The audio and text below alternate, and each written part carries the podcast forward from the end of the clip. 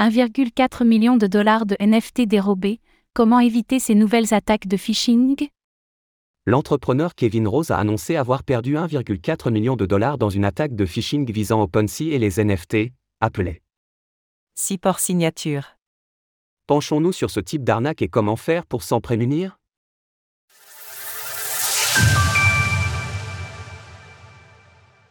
Un hack à 1,4 million de dollars. Ce mercredi 25 janvier, le célèbre Kevin Rose a annoncé avoir été victime d'une attaque de phishing, ayant entraîné la perte de 1,4 million de dollars en tokens non fongibles, NFT. Avec plus de 1,6 million de followers sur Twitter, il est connu pour être à la tête du podcast Proof, de la collection de NFT Moonbird et du fonds de capital risque Troventure. Il a rapidement réagi sur Twitter, comme en témoigne l'historique de son portefeuille sur OpenSea, la victime aurait perdu 40 NFT de diverses collections telles que Autoglyph, Ou encore On-Chain Monkey.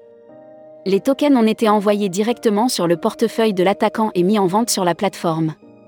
Grâce à son influence, Kevin Rose a pu obtenir de l'aide de la part de l'équipe d'OpenSea, qui a gelé les NFT concernés et empêché qu'ils soient vendus sur sa marketplace. Toutefois, ils sont encore vendables sur les autres plateformes telles que Lucrar ou Rarible.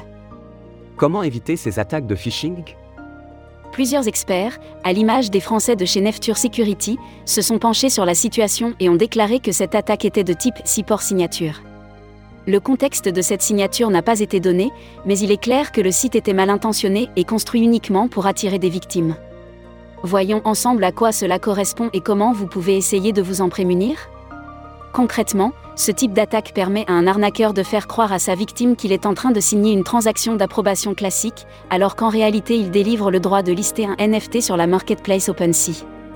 Voici un exemple de signature, présenté par Nefture dans son trade explicatif de l'affaire Kevin Rose. Les signatures de type support sont un peu particulières puisqu'elles permettent de déplacer vos tokens d'un portefeuille à un autre, en reposant sur une précédente signature d'approbation que vous avez donnée à OpenSea.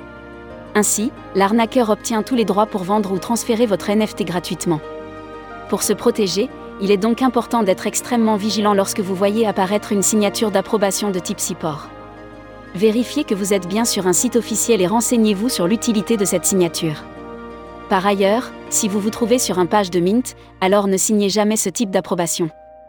Pour terminer, nous l'avons présenté de nombreuses fois mais n'hésitez pas à utiliser le site internet Revoke Cash pour révoquer les droits que vous avez octroyés à OpenSea.